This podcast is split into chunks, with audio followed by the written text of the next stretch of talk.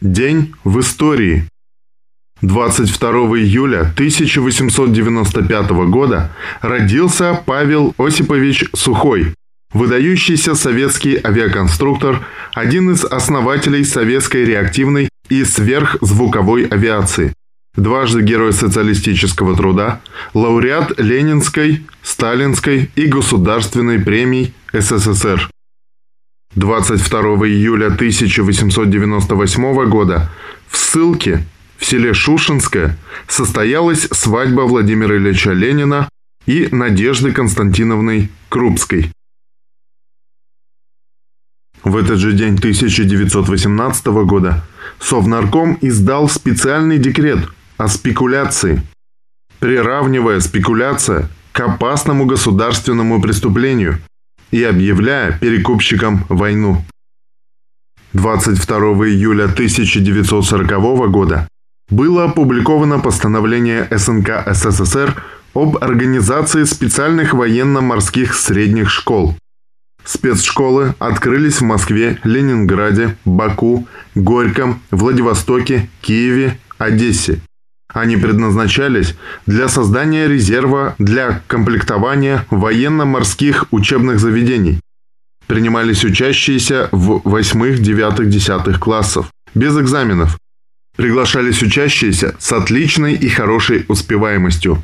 Желающих учиться было много, но пройти отбор могли только лучшие. Выпускники спецшколы получали среднее образование и право на поступление без экзаменов в одно из высших военно-морских училищ страны.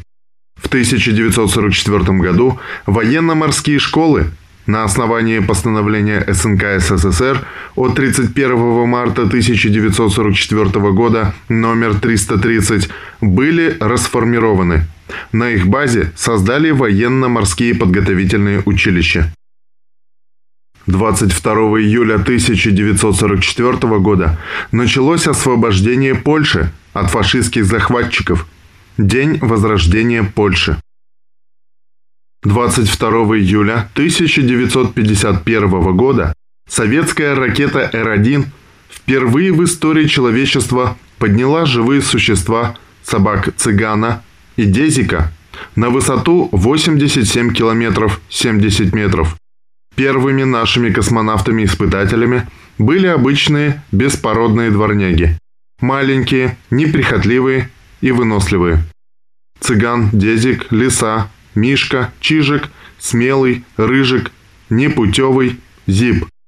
Вот они были первыми разумными существами, кто летом 1951 года, за 10 лет до полета Гагарина, начал прокладывать дорогу в космос. Этот первый полет продолжался всего несколько коротких минут.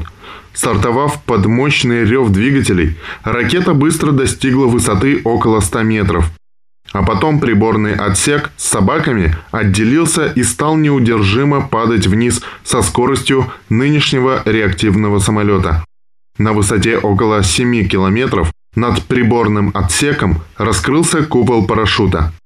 Вспоминает Александр Серяпин, Медик, теперь уже глубокий старик, а тогда один из тех, кто открывал после приземления люк приборного отсека. Цитата. «Первый полет оказался очень удачным. Собаки были живы. Когда мы их освобождали, подъехало много машин. В одной из них был Сергей Павлович Королев. Когда он увидел собак, по-моему, счастливее человека там не было. Он этих собак схватил, Бегал с ними вокруг этой самой кабины. Поил их водой, колбасы давал, сахару. Потом взял их к себе в машину. Конец цитаты. 1954. ЦК КПСС принял постановление о мерах по усилению пропаганды здорового быта среди населения. 22 июля 1955 года открыт Дворец культуры и науки в Варшаве. 42-этажный небоскреб – дар польской столицы от Советского Союза. Дворец культуры и науки – это самое высокое здание в Варшаве и во всей Польше. Оно сконструировано и построено по образцу так называемых сталинских высоток.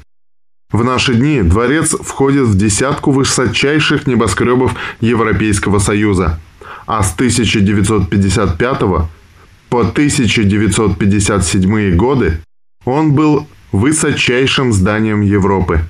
Дворец культуры и науки задумывался как подарок Советского Союза польскому народу и было возведено на советские деньги советскими строителями.